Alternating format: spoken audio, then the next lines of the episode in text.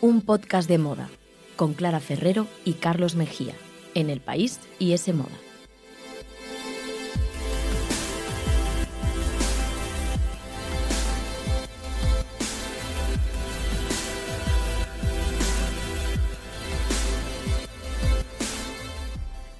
Hola, ¿qué tal? Bienvenidos a un podcast de moda. El podcast que escuchas mientras haces cosas importantes o no, tú sabrás, aquí te queremos igual. Nos podéis escuchar, no nos cansamos de repetiroslo, en iTunes, Google Podcast, la web de ese moda y en los podcasts del país. Y podéis seguirnos en Instagram, arroba un podcast de moda.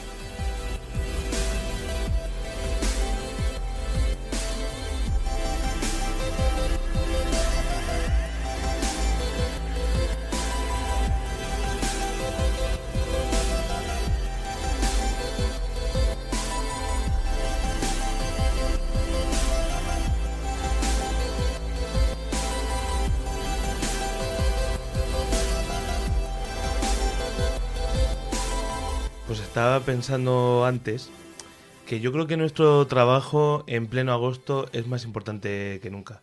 Pues explícamelo, porque yo lo que vería importante es que estuviéramos de vacaciones, pero aquí no, no encuentro Pero, sentido. Pues mira, precisamente por eso, porque está todo el mundo de vacaciones. Los grandes locutores, los presentadores de televisión. Entonces, como grandes referentes del medio, yo creo que solo quedamos nosotros. Madre mía. Vamos, me atrevo a decir. No sé, Carlos, no sé qué pensar, la verdad. Yo lo que sí que creo es que como sigas hablando, eh, lo que vamos a perder no es el norte, Que que, no. también, que también, pero sobre todo los oyentes. No, pero estos son fieles, estos se quedan. Bueno, pues eh, esperemos que se queden sí. Y lo que yo creo que quieren estos, como dices tú, es que hablemos un poquito de moda. Así que venga, vamos a ello, ¿no? Venga. El señor locutor. Dale, dale, es tu programa, tira, tira. Bueno, hoy nos visita en nuestra sección favorita ya, para mí es una de las favoritas del programa, uno de los jóvenes creativos con más futuro en nuestro país. Eh, fundó su propia firma en 2014, después de graduarse en la Central St. Martins, de ganar un premio al talento a la Semana de la Moda de Madrid y de desfilar en Londres. No está mal. No está nada mal. Hablamos del sevillano Ernesto Naranjo, que ha trabajado en firmas como Balmain o Margiela también antes de formar eh, la suya propia y que produce sus colecciones femeninas en el sur de España apostando por el Made in Spain. Apunten bien su nombre porque van a escucharlo y mucho, pero de momento lo que vamos a escuchar es ya cuál es la historia detrás de la prenda más especial de su armario. la prenda que, mm, que más valor tiene dentro de mi armario, que quizás eh, eh, me trae muy buenos recuerdos, es una bata blanca eh, que pertenece a, pues, a- al momento en el que estuve trabajando en, en Maison Margiela con, junto a John Galliano en París. Es una bata blanca que identifica la marca, que, que está muy relacionada también con, con los talleres de alta costura de París y es un poco el, el símbolo del ADN de, de Maison Margiela y sobre todo es muy especial porque primero pasé muchísimo tiempo con ella, eh, realmente eh, muchas de las experiencias que, que tuve en Mariela fueron eh, vistiéndola y, mm, y también sobre todo muy especial porque John Galliano me la firmó cuando terminé de trabajar para él y la verdad que, que me trae muchísimos recuerdos y es algo que siempre tengo en mi, en mi estudio como pues como inspiración, ¿no? Un poco por, por recordar un poco la etapa mía trabajando en- en esta casa de alta costura de París. Bueno, pues ahí estaba Ernesto, muchísimas gracias. Y nosotros estamos deseando enseñaros esa bata tan especial en nuestra cuenta de Instagram. Lo digo siempre, arroba un podcast de moda. Estad atentos porque es una pasada, con una pedazo de firma de, de John Galliano en la espalda, que desde luego, pues solo unos pocos pueden tener. Ernesto entre ellos, afortunado.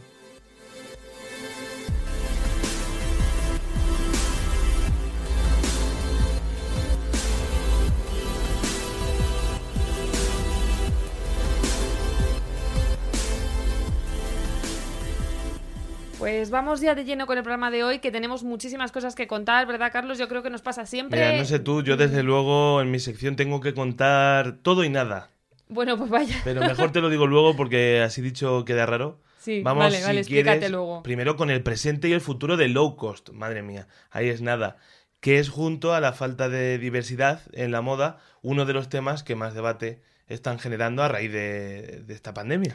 Sí, bueno, este debate o este tema yo creo que daría para varios episodios. Podemos hacer una serie, una saga de podcast, pero hoy, si te parece, vamos a empezar un poco a comentar. Pues para empezar, si te parece, algunos de los titulares que estas semanas eh, de crisis sanitaria, de confinamiento, desescalada, etcétera, Sí. hemos visto en relación, bueno, pues a marcas low cost que se han metido en problemas y, y que, bueno, que los analistas, pues lo que dicen un poco es que sin duda la sostenibilidad marcará el futuro y que si estas marcas siguen mm, liándola y no se adaptan a, un poco a los cánones de lo que va a pedir el consumidor en breve o que lo que ya está pidiendo, pues, pues bueno, pues podrían estar en verdaderos, en serios problemas. ¿Va a desaparecer la industria low cost? Pues ya te digo yo que no. Me hago un spoiler a mí misma. Yo creo que, que todos ya lo, lo imaginamos, ¿no? No va a desaparecer, pero bueno, como te decía, va a experimentar muchos cambios. Vamos a intentar ver un poco Bueno, por dónde va a ir la cosa. Es que los clientes y potenciales consumidores están mostrando, yo creo también, cada vez más una conciencia medioambiental. Sí. O también en relación a las condiciones laborales de dónde y quién fabrica la ropa. Bueno, y en estas últimas semanas, como tú has dicho, ha habido muchas empresas salpicadas por distintas polémicas que, que vamos a comentar ahora. Muchas, muchas. Vamos a empezar, nada, resumiendo un poco, pues por ejemplo, eh, Primark eh, o Urban Outfitters, por ejemplo, pues han sido duramente criticadas por no pagar a sus proveedores. No sé si te suena esta polémica que se ha montado bastante gorda en redes sociales y tal, porque por ejemplo en el caso de Primark, pues al no tener tienda online, solo tener tiendas físicas, pues oye, cuando las cerró en marzo dijo que ya iba a cancelar los pedidos que tenía a sus proveedores y que entonces Claro. no les podía pagar y no sé cuántas. Entonces, bueno, ha habido un movimiento bastante potente en redes sociales que ha pedido a estas marcas, ha presionado para que paguen a los proveedores porque hay mucha gente detrás, ¿no? Trabajando. Y bueno, al final, por ejemplo, Primark o Primark, pues sí que ha dicho que va a pagar, que eran además 425 millones de euros, nada más y nada menos, no es tontería. Así que bueno, eh, va a pagar, pero como te decía, un poco por esa presión que ha, que ha habido ¿no? en redes sociales. Y le ha pasado lo mismo, pues Urban Outfitters o New Look han sido otras de las marcas super low, low cost que se han visto envueltas en esta polémica. Y el caso es que, aparte de esto, la cosa no se ha quedado ahí porque también otras firmas, pues como Asos o como Amazon, eh, se han visto envueltas en asuntos turbios, vamos a decir. Sí, con los sindicatos, ¿no? Con los sindicatos, exacto, que han denunciado, por ejemplo, en el caso de estas últimas, pues que las condiciones no eran las adecuadas para que los trabajadores pudieran estar en los almacenes, etcétera, eh, en cuanto a las condiciones de salubridad para el coronavirus y demás, ¿no? Sí, o sea que no, exacto, no estaban, no estaban lo suficientemente protegidos. Entonces, bueno, eh, ha habido bastante polémica en torno a todo esto, pero yo luego, por ejemplo, el otro día leía en The Business of Fashion, que es un poco como la Biblia de la moda, ¿no? Mm. Online. Bueno, pues leía que a pesar de todo esto, las ventas de ASOS han aumentado un 10% durante la crisis respecto al mismo periodo del año anterior. O sea que... Que mm, queda en nada. Queda mojado. luego, exacto. Y en Primark, pues tres cuartos de lo mismo, porque todos hemos visto esas imágenes de, bueno, de la reapertura de tiendas con colas casi kilométricas, ¿no? Así que, pues una vez más, eh, se da mucha caña en redes sociales, hay muchos consumidores que sí que están comprometidos y demás, pero luego la realidad es otra, ¿no? Pero luego la gente se sigue olvidando, deliberadamente o no, de lo que puede haber detrás de un vestido que te cuesta 5 euros con tal de lucir el modelito o tener cada día una prenda nueva. Exacto, sí, yo creo que algo tiene low cost que nos engancha, ¿no? Y que a todos en mayor o menor medida algunas veces nos termina arrastrando. Sí, esa es la clave del éxito, seguro. Sí, además es que el otro día leía una psicóloga que precisamente decía que, bueno, que estamos socialmente condicionados para que todo lo nuevo nos atraiga. Y claro, hay que pensar que en estas marcas hay novedades semanales o incluso dos veces por semana. Entonces, ante todos esos estímulos... Ir a, la, ul- ir a la última siempre. Exacto, ante esa presión por ir a la última y por estas tendencias que un día mueren y el día siguiente ya son viejas y en Instagram y todo es este fenómeno de locura que está viviendo la industria, pues claro, al final nos vemos un poco abocados a caer en, en ese tipo de consumo. Que como digo, nosotros caemos. Yo lo confieso Sí. y tú compras mucho low cost.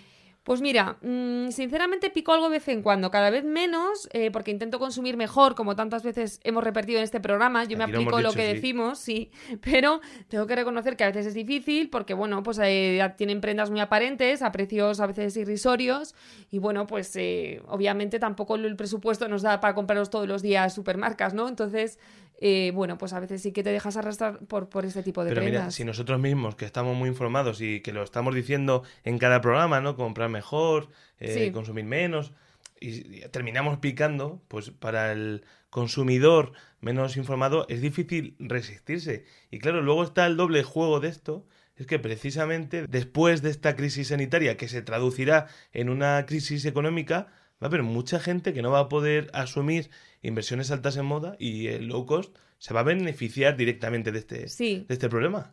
Sí, sí, sí, total. Y de hecho eso es una realidad. Y bueno, el otro día leí un artículo en The Independent, creo que lo escribía la periodista Lauren Bravo, me parece. Lo y ella lees. lo que decía, leo mucho, leo mucho, oye, para prepararme el programa, Sí, Carlos. sí. Que si no, esa fama de grandes locutores que nos has puesto al principio se va al garete. Razón. No, pero ella decía una cosa muy interesante y es que si bien existe una parte de la población que obviamente no puede costearse eh, ropa a un precio más alto y que tiene que tirar pues eso de low cost porque bueno, porque en su estatus económico no le da para más, sí que hay otra grandísima parte que puede hacer mejores elecciones cuando va de compra si quisiera, pero que al final pues no quiere, ¿no? Porque se deja llevar por, oye, pues prefiero tener cinco vestidos de 10 euros cada uno a uno solo de 50 euros, vamos a decir, ¿no? Entonces al final te dejas llevar por esa espiral de la cantidad, de la novedad, de las tendencias y no consumimos todo lo mejor que podemos. Entonces, muchas veces yo creo que es mejor apostar por una prenda única, que sea pues ética, sostenible y que dure en el tiempo a, a esta locura de... Eso es lo que tiene que cambiar. Y luego también está el papel de Instagram bueno, en todo esto. También es interesante. Sí, porque además en Instagram, bueno, pues muchas marcas eh, pequeñas, nicho, que están haciendo las cosas bien, Mm. pues es un escaparate muy grande que tienen al mundo, ¿no? Y que muchas veces accedemos a ellas a través de las redes sociales, pero sí que es verdad que, no sé si a ti alguna vez te pasa, a mí mucho, que de repente descubro una marca nueva que me gusta y que digo, por favor, este vestido o esta blusa la quiero, tal, Sí. y cuando pincho en el enlace, mm, veo que cuesta, no sé, 500 euros y que me caigo para atrás. Digo, o sea, no, no puedo permitirme gastar esa cantidad en ese tipo de. en una prenda, ¿no? Mm. Entonces, claro, ahí está un poco el límite, porque es verdad que cuando las cosas se hacen bien y todo el mundo recibe la cantidad que merece por su trabajo, pues al final el monto total de lo que tienes que pagar, pues es más alto de lo que, de lo que mm, estamos Claro, acostumbrados nos han acostumbrado mal. nos han acostumbrado muy mal. Pero mira, por ejemplo, ahora que decías además de Instagram, hay un par de marcas que hacen ellas mismas, las diseñadoras, las prendas a mano en su casa y demás, que son Maison Cleo y Olivia Rose que se han hecho muy famosas justo en Instagram, y ellas han empezado como una campaña de colgar el desglose de todo lo que le cuesta hacer sus prendas. Mm. Entonces, claro, tú por ejemplo ves Eso que es súper interesante, porque tú ves, por ejemplo, una blusa de Maison Cleo que cuesta 110 euros, y así de entrada, pues igual dices, oye, pues qué cara, ¿sabes? Porque me voy a, no sé, a Mm. cualquier marca a pie de calle y me cuesta una blusa parecida, me cuesta 15. ¿Y cuánto Pero claro- sabemos cuánto cuesta? Sí, sí, ¿Por claro. partes? Cuando empiezas a mirar la etiqueta, pues ves que la tela cuesta 13 euros. La Vale. mano de obra, que a lo mejor son dos horas de confección, cuesta 35 euros. Eh, fotografiar la prenda cuesta 8 y así. O sea, ya te pone todo, todo, todo el coste, el packaging, el etiquetado, el no sé buena qué. idea. Sí, y, y luego la suma final da eso, da esos 110 euros. Entonces, de esa manera también lo entiendes, aprendes a valorar un poco lo que hay detrás de las prendas y dices, bueno, pues es que igual eh, 10 110 euros no es tanto y el problema es que cuando pagamos 5 no nos estamos preguntando quién eh, está detrás de eso y a quién le está saliendo muy mala jugada, porque hay gente que está cobrando una miseria o, o- o está en muy malas condiciones. Sí, ¿no? lo que estamos de acuerdo es que es necesario un cambio de mentalidad y que hasta que no entendamos que no es necesario renovar el armario constantemente o que no tenemos que dejarnos llevar por esas imágenes de Instagram y esas prescriptoras o prescriptores en los que cada día llevan una ropa distinta o que es mejor una prenda de buena calidad hecha en condiciones que 10 eh, de dudosa procedencia y, y calidad, como digo, las cosas no, no van a cambiar. Mm. Mm, Lo que yo no estoy tan de acuerdo es que esta crisis que, como digo, se avecina o ya estamos en ella, sea un buen momento para, para cambiar eso, para entenderlo. Claro, quizá es complicado que ocurra a mitad de la crisis porque precisamente si estamos en ERTES o pérdidas de trabajo, de puestos de trabajo o problemas económicos, pues no nos vamos, no es el momento de ponernos a invertir Claro, en que por nuestra moda. parte puede ser un poco snob decir, oye, es que tienes que comprarte Sí. esto que cuesta tanto porque es... Bueno, pues Sí, quien no, no, pueda, y porque sí. mucha gente no puede. Eso Claro. es lo que también decíamos del artículo Independent. Hay gente que obviamente no puede y ya está. Hmm. Pero el que pueda, ¿no? Pues a veces es mejor hacer ese esfuerzo. Por otro lado, también nos tiramos un poco piedra en nuestro propio tejado de decir, no consumas mucho, compra poco, haz que dure, ¿no? Eso al final hace que, que la industria de la moda también no venda también. tanto. Pero bueno, yo creo que es importante que este cambio se vaya produciendo, pero como decíamos al principio del programa, Esto no quiere decir que el low cost tenga que desaparecer. Lo que tiene que haber es una transformación.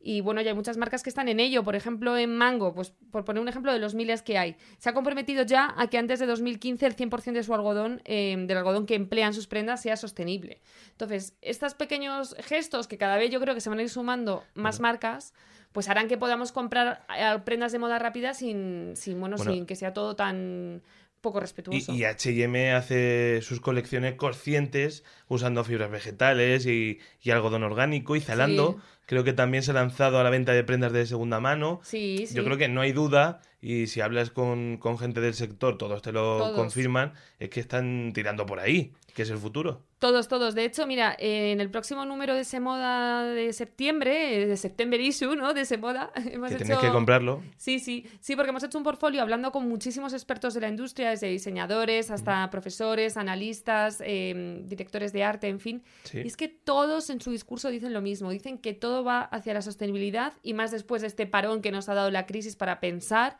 para replantearnos los ritmos, para replantearnos lo que estábamos haciendo. Pero bueno, que no hay duda que es un cambio poco a poco, ¿no? Y el otro día leía precisamente a una analista, que es Anissa Sherman, que bueno, que decía que de momento no hay una alternativa a la moda rápida para las grandes masas, ese es el problema, lo que hablábamos un poco, y que la gente no deja de beber Coca-Cola hasta que no le ofrecen Coca-Cola Light. O cero, en mi caso. O cero. Yo también somos de cero. Así que bueno, vamos a ver qué pasa con ese futuro. Yo lo que sí os invito a todos, y me incluyo, y te incluyo a ti también, Carlos, A ver. a que la próxima vez que vayamos de compras, pues también nos planteemos si realmente necesitamos esa prenda, ¿no? Si la cuestión no es cambiar Coca-Cola por Coca-Cola cero o light, la cuestión es dejar de beber Coca-Cola. Con eso, quédate con eso. Esa es la reflexión.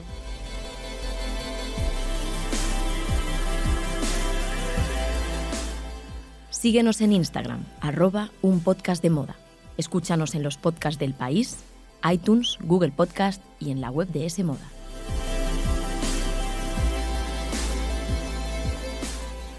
Me gusta porque en los programas no se suelen nombrar marcas comerciales y Aquí aquí, sí. venga, Aquí, para bien o para mal, aquí sin problema. hemos mencionado las que han criticado, las que no han criticado, Nah. las que sí, bueno. Es en lo fin. bueno de ser de nicho.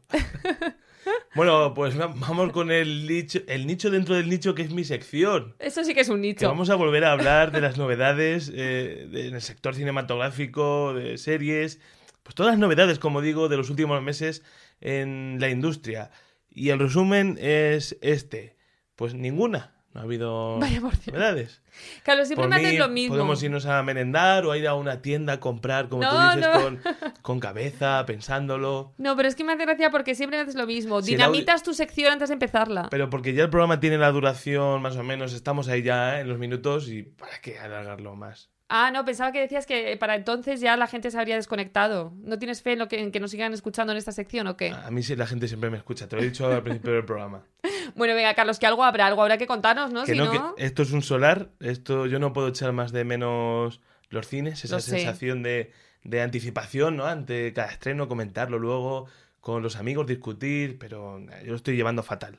Las palomitas también las echas de menos, ¿no? También, también. A ver, yo también lo estoy llevando un poco mal, pero bueno, no sé, vamos poco a poco, vamos a colocar un poco las piezas del estado del cine ahora mismo y cuéntame, por ejemplo, pues no sé, cuándo vamos a volver a empezar a tener grandes estrenos de nuevo, cuándo voy a poder retomar en Instagram la sección de mejor vestidas, ya con la vuelta a las alfombras rojas, no sé, esas Pues cosas. es una buena pregunta, pero es que lo cierto es que ahora mismo no sabemos nada.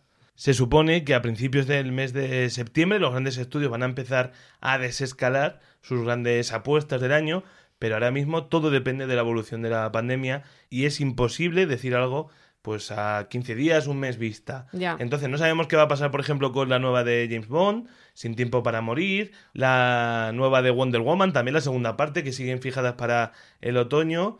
Y bueno, ahí está también Tenet de Christopher Nolan, que debería haber sido el gran taquillazo del verano y que parece que va a estrenarse primero en Europa y luego van a ir sondeando poco a poco qué pasa con ella, pero claro, ella es una lástima lo de esta película. Bueno, es que lo de Nolan con Tenet, mm, vamos, no sé cuántas veces la han tenido que retrasar. Yo Pues ya me he veces. perdido, pero es un poco locurón. Pues es que el problema es que mm, la van a tener quizás que seguir retrasando, es que no, no sabemos nada, porque el problema que tiene el sector es doble. El primero es que muchos estudios no quieren estrenar sus grandes tanquillazos porque necesitan que la gente acuda en masa para que sean rentables. Ya, claro. Es decir, vale, los cines están abiertos, perfecto, pero a ellos no les valen ni las medias taquillas ni que haya un porcentaje, que yo creo que eso es lo más complicado, que haya un porcentaje de espectadores que no vayan aunque quieran por miedo. Es que yo, por ejemplo, estoy un poco ahí. O sea, yo por una parte quiero volver ya a los cines, me apetece un montón lo que decías tú, eh, las palomitas y no sé cuántos, pero por otro lado, claro, mmm, me da miedo estar un poco incómoda. Y como lo veo algo prescindible, en el sentido de que, bueno, pues al final puedes ver una película a lo mejor en casa y demás, Claro. no es lo mismo, pero bueno, pues da un poco de respeto. Entonces ellos dicen, oye, para estrenarlas así y que eh, pues haga menos un 20% menos de lo que debería, pues oye, la retrasamos un año a ver si esto se pasa y tal. Pero claro, ahí viene otro problema. El miedo de que la gente aprenda a vivir sin el cine. Claro. Que eso ya llevamos una década o más que va cultivándose y ahora pues puede producirse un desapego total y que luego eh, resulte imposible recuperarlo porque la gente diga que se queda con la plataforma. Claro, sobre todo la gente joven, ¿no? Que ya costaba Eso es. arrastrarla un poco a cines, a teatros, a todo lo que es sector cultural y demás eh, en físico, porque ahora todo es streaming y demás. Claro, eso es un problema gordo. Y luego tenemos la situación de la pandemia en Estados Unidos que nos afecta directamente, porque ahí está Hollywood, de ahí son los grandes estudios, y claro, aunque la situación mejore en Europa, en países de Europa o en, en otras partes del mundo, pues los estudios no quieren estrenar sus grandes películas con meses de antelación eh, sobre eh, el estreno nacional de, de su país, ¿no? De Claro, Estados, Estados Unidos. Unidos, sí. Que va a pasar, que ya se está haciendo, por ejemplo, con Tenet, pero que no creo que sea una tendencia, ¿no? Porque ellos quieren estrenarla en su país y en el gran mercado, que es Estados Unidos primero. Sí. Porque bueno, se puede piratear, se puede la gente olvidar de la película y bueno, que es un feo, es un feo para ellos. Hombre, sí, a ver, lo entiendo, pero bueno, también es verdad que siempre hemos tenido que esperar al resto del mundo muchos meses después del estreno en Hollywood, igual porque por una vez sea distinto, pero bueno, no sé. Yo lo que tengo también en mente o que te quería preguntar es que para rematar esta movida, porque es que es una movida bastante gorda, los cines también están un poco levantados en armas contra Disney, ¿no? Bueno, es que Disney, que es la gran productora de entretenimiento del mundo, ha dado ahora un paso tremendo, que es saltarse por completo a las salas de cine y estrenar su gran película del verano, que era Mulan, eh, directamente en su plataforma de streaming, recién estrenada, Disney Plus, por un precio de 30 dólares. Joder, no está nada mal el precio, ¿eh? Eso es otro tema, porque aunque a ellos les ha venido muy bien el confinamiento para eh, que la gente se enganche a su plataforma, y atención que tienen casi ya 60 millones de suscriptores en el mundo, que es tremendo. Qué barbaridad. Como Claro. nosotros, ¿eh? En el podcast. Eso es, más o menos, ahí estamos. Hay que ver cuánta gente paga 30 dólares o 30 euros más o menos por ver un estreno en casa. Claro. Ahora, esto hace polvo a los exhibidores porque no les da la oportunidad siquiera de, oye, estrenarla en internet, pero déjala aquí también. Pero, por ejemplo, para familias numerosas que van al cine 5, te sale rentable. Aunque Sí. para mí la experiencia de ir al cine es incomparable. Pero también hay que tener en cuenta una cosa. El porcentaje de recaudación de las películas americanas en los cines españoles superó el año pasado el 80%. ¿eh? O sea, es que sin películas de Estados Unidos, pues esto no, no, se hay- sostiene, no se, puede sostiene, no levantar. sostiene. Hombre, no sé, a mí 30 euros me parece muy caro, es verdad, que, bueno, para familias numerosas quizás sí, pero como vivas solo estás apañado. Pero bueno, luego también está la nueva de Wes Anderson, que la verdad es que no me podía más apetecer verla, pero también me da a mí, por lo que Te escucho. ¿no? Que me voy a quedar con las ganas. Bueno, sí. aunque ten en cuenta también una cosa. Antes un DVD o un VHS no costaba ya 20 o 30 euros. Ya. Y ahora te eh, vas a pagar lo mismo por un estreno, ¿eh?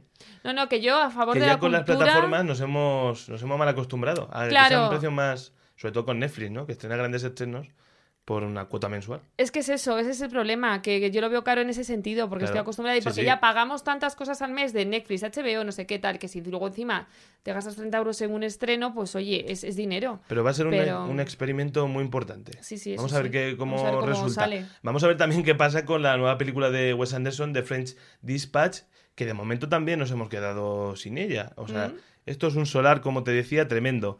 Ni vamos a ver la última de Wes Anderson, ni el remake de Top Gun, ni las nuevas de Ridley Scott, ni la precuela de Los Soprano, que tenía unas ganas de verlas tremenda, ni el nuevo musical de, de Lin-Manuel Miranda. Pues aquí tengo el remake de, de las hermanas Williams, las tenistas, con Will Smith. Esto es un desastre. Un lugar tranquilo, también se va a estrenar supuestamente. Sí, la segunda ¿no? parte, con Sí, John Krasinski sí, y. Emily Blunt. Y en el terreno de la serie, pues también nos ha dejado sin el regreso de ficciones como Euphoria, que ya deberíamos estar viéndola. Joder, ya te digo. Stranger Things, la nueva temporada de Sucesión. O estrenos tan importantes como El Señor de los Anillos, la versión de que está dirigiendo J. Bayona, el español J. Bayona. Sí, Y claro, que se han visto obligadas a parar sus respectivos rodajes. Claro, es que al final mm, se ha parado el mundo, se ha parado todo, está claro. Se ha parado el mundo menos alguien. ¿Quién? Netflix, que esta yo no sé cómo se lo curran, pero ganan siempre. Y claro, al, al estar la gente confinada en casa, han vuelto a ganar muchísimos seguidores, concretamente más de 10 millones de suscriptores nuevos, también el resto de plataformas, pero Netflix, por ser la más importante, va ganando. Ellos, ¿qué pasa? Que les da igual los cines, la pandemia, ellos van a seguir estrenando películas sin importarle lo que pasa eh, en el resto del mundo. Y también hay que tener en cuenta una cosa, que la Academia de Cine acaba de permitir este año por primera vez que las películas pueden ser nominadas al Oscar sin que se hayan estrenado en salas. Esto es un cambio súper significativo, desde Muy luego. significativo porque llevamos varios años eh, comentándolo también en el podcast, esa guerra, Sí, ¿no? total. ¿Te acuerdas con sí. Roma, con el Sí, sí. irlandés, que parecía que a, a Netflix siempre se le esquivaba eh, triunfar en los Oscars porque había muchos pues exhibidores, productores que estaban en contra de su modelo. Claro. Este año ya con esto del coronavirus ya se ha permitido y ya eso ya te digo yo que no se va a dar la vuelta. No, eso Eh, ya se va a eso instaurar. ya se queda para Yo a siempre. favor, la verdad, ¿eh? tengo que decir. Entonces yo creo que Netflix va a ir eh, este año a tope a por la temporada de premios. Pues va a estrenar la nueva de David Fincher, la nueva de Charlie Kaufman, de George Clooney, que va a hacer una historia posapocalíptica, de Aaron Sorkin, que también tiene una pinta tremenda. Pues esta gente eh, le va a venir esto súper bien. A ver, es que el modelo Netflix, además, fíjate, eh, permíteme meter aquí mi pullita de moda, pero es que está siendo un poco lo que tienen en la mente también las grandes firmas. ¿Mm? O sea, hablando también para el reportaje este que comentábamos antes que saldrá en ese moda y demás con varios expertos, todos decían que las marcas, las grandes marcas de moda, están ahora enfocándose en ver cómo entretener al público, porque se han dado cuenta que es muy importante entretener y demás, y tienen como Netflix un poco de modelo, y bueno, lo que van a ser en un futuro va a ser por una parte como mitad retail, mitad marca, como la entendemos en un Anda, sentido mira. clásico, y mitad eh, plataforma de entretenimiento, un poco. De hecho, ya están buscando mil maneras de, ¿no? De- lo han estado haciendo en el confinamiento también, ofreciendo todo tipo de contenidos, conciertos, fashion films, desfiles digitales, no sé qué. Van a ser un- casi productoras. una cuota, eh, me- una cuota mensual de Chanel en la que puedes ir, te van un bolsito este mes, otro una camiseta. Bueno, no yo, sé. yo me apuntaría, la A verdad. ver, sí, sí, a ver cuánto dinero hace falta, pero sí. Sí, no sé qué pasará, pero bueno, ahí dejo ese apunte de, de ese símil con las plataformas. ¿Y qué más cosas tienes, Carlos, que comentar de este puzzle de la nada? Que... Venga, pues antes de acabar, vamos a recordar, ahora que hablábamos de Netflix y cómo va a ir a por la temporada de premios a tope, pues que la temporada de premios se retrasa. O sea, ya los Oscars de momento el 25 de abril. Madre mía. Nos va a pillar eh, con la Gala Met, que ojalá eh, pueda celebrarse el próximo Sí, año, veremos una semana porque antes. este año nada, nada de Galamet, no sé qué pasará, pero a mí, desde luego, cubrir los Oscar en abril se me hace súper raro. También te digo que, oye, si retrasan un poquito los globos de oro, que me imagino que también, Mm. no estaría de más porque, oye, los últimos años acuérdate que nos lo han puesto la noche de Reyes y aquí en España nos han hecho polvo. Es que como que- no se va a estrenar nada de momento y las productoras están retrasando los estrenos lo máximo posible, yo creo que se van a acumular mucho, pues eso, en la primer eh, trimestre de 2021 y por eso han retrasado Claro. las galas de premios. No los Goya. Los Goya Estos seguimos van- pa'lante, ¿no? Van aparte, se mantienen en febrero en una gala en Málaga presentada por Antonio Banderas y la periodista María Casado en el Teatro del Sojo, que es Sí. de propiedad de- del actor. Y es curioso también el tema del cine español porque siempre va a contracorriente. Y, Nosotros siempre. Por ejemplo, Santiago Segura, ¿no? que, que ha estado triunfando con su nueva película, Padre no hay más que uno dos, y que le ha hecho todo lo contrario. En vez de retrasar el estreno de esta, que iba a ser un taquillazo, porque la primera parte ya fue muy bien, es una saga familiar, un- una comedia para todos los públicos, él ha dicho, mira, voy a adelantarlo, no vaya a ser que luego la cosa empeore, Claro. y, le ha salido bien. Hombre, que también es una estrategia, ¿no? Ver ahí la Mm. oportunidad ante la escasez de estrenos, decir, me lanzo y a ver qué pasa. Bueno, vamos a ver también si esa tendencia se mantiene o no, a ver qué pasa en las próximas semanas. Y te quiero dar, antes de irme, dos fechas clave. Vale, apunto. Porque todo este derrotismo inicial que te he comentado al principio de que esto era un solar, se puede convertir en optimismo, en esperanza en septiembre. Sabía yo, confiaba en ti, que me tenías que traer alguna noticia de positividad, porque Este vaya sección. Este vaya podcast en sección. septiembre va a ser tremendo. Vale, Pues venga, apúntate ya para empezar. El 2 de septiembre, Venecia. sí. Este festival va a marcar el inicio de la carrera hacia los Oscars y de la normalidad un poco cinematográfica que con Cannes cancelado tuvimos que, bueno, que dejar a un lado. Sí, Y van a estar, por ejemplo, Pedro Almodóvar con su cortometraje La voz humana, el primero en inglés, atención, y protagonizado ganas. por Tilda Swinton, que también va, va a recibir un premio a toda su carrera, merecidísimo, por supuesto. Hombre. Y también va a estar Alex de la Iglesia con su nueva serie de terror para HBO que se llama 30 monedas. Pero entre todas las películas que van a ir a Venecia, yo me he quedado con un documental, porque creo que nos viene al pelo.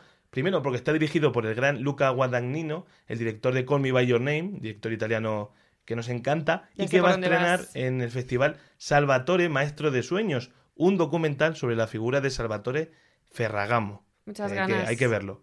Va a ser un recorrido a lo largo de, de su vida, desde los inicios en el sur de Italia hasta toda esa creación de- del gran imperio de moda en, en Estados Unidos. Hombre, es que me apetece a mí personalmente, bueno, y yo creo que a todos los fanáticos de la moda muchísimo ver este docu, eh, porque bueno, supongo que la cinta lo explicará mucho mejor que yo, pero bueno, sin duda Salvatore Ferragamo fue pionero tanto en utilizar algunos materiales como por ejemplo el celofán, como en crear tacones de cuña o también azulas de plataforma. Y bueno, era considerado el zapatero de las estrellas, porque es que vistió a toda una generación, bueno, a dos generaciones de actrices, ¿no? Desde las Greta Garbo de los años 20 a las Audrey Hepburn de luego los 50, y 50. demás. O sea que si normalmente vemos sus creaciones en las alfombras rojas, como la de Cannes o en Venecia o en otras mil, pues qué bien verlo también en la gran pantalla. A mí me parece muy guay, la verdad. Pues mira, eh, Salvatore, maestro de sueños. Yo creo que nos va a tocar hacerle un Seguro. programa del podcast a, a Ferragamo. También hay que decir que luego llegará el 18 de septiembre el Festival de San Sebastián, con lo nuevo de Woody Allen, el premio Donostia al gran Vigo Mortensen, etcétera. Pero la otra gran fecha para mí es el 20 de septiembre, porque van a ser los premios Emmy. Y van a ser una pasada, porque van a ser virtuales. Mira, pasada de buenos o pasada de malos, Sí, no sé. pero van a ser una pasada, van a ser algo que no hemos visto nunca, presentados por Jimmy Kimmel. Y bueno, yo supongo que van a ir a las casas o a los platós de, de los nominados y, y de las series ganadores. Espero que lo hagan series- mejor que la semana de alta costura digital, que se quedó ahí un poco en bluff. A ver qué tal se les da en la ficción y en los programas televisivos llevar esto a la práctica. Yo lo que sé que van a necesitar una infraestructura tremenda Sí. y un wifi muy, muy Sí, bueno sí. para que no se quede congelada. Imagínate que tienes que dar el discurso de agradecimiento y se queda congelada la imagen. Oye, pues igual alguno que se esté extendiendo demasiado. No nos viene mal, no nos viene mal. Hombre, a mí lo que me mola es poder cotillear la casa de los artistas, de Claro los sí. actores y de todo y verlos Eso, ahí a ver cómo eso nos salen. interesa. Y atención, porque vamos a ver qué pasa con la alfombra roja, que supongo que será virtual, porque los organizadores han aprobado que las estrellas puedan estar en pijama. Madre mía. Les decían en una carta, tú ven como, como eres, pero bueno, haz un esfuerzo. Por lo menos ponte un pijama de diseñador. Mira, yo te digo una cosa. Madre mía. Como vayan en pijama, te prometo que yo grabo el podcast en pijama también. Lo cual, por otro Bueno, lado, no tiene mucho mérito. Sí, bueno. Claro, sí, lo estaba pensando mientras lo decía, pero es que me he venido un poco arriba. Digo, a la gente le va a dar igual porque no nos ve. Pero no, oye, me parece una maravilla lo de los pijamas, yo a favor. Pues vamos a ver qué pasa con esa gala, como digo. Sucesión es la gran favorita, a tope, estamos con ella desde siempre. Yo ya tengo muchas ganas de hacer quinielas. A ver si llega pronto. Las haremos, las haremos, Carlos, sin duda. Me apunto ya las fechas. Y bueno, ánimo, porque hijo mío de mi vida, en un par de olas de calor ya estamos ahí. Ya es- llega septiembre con todas esas novedades. Y bueno, entre medias nos veremos en próximos programas. Así que nada, como siempre, gracias por escucharnos. Hasta luego.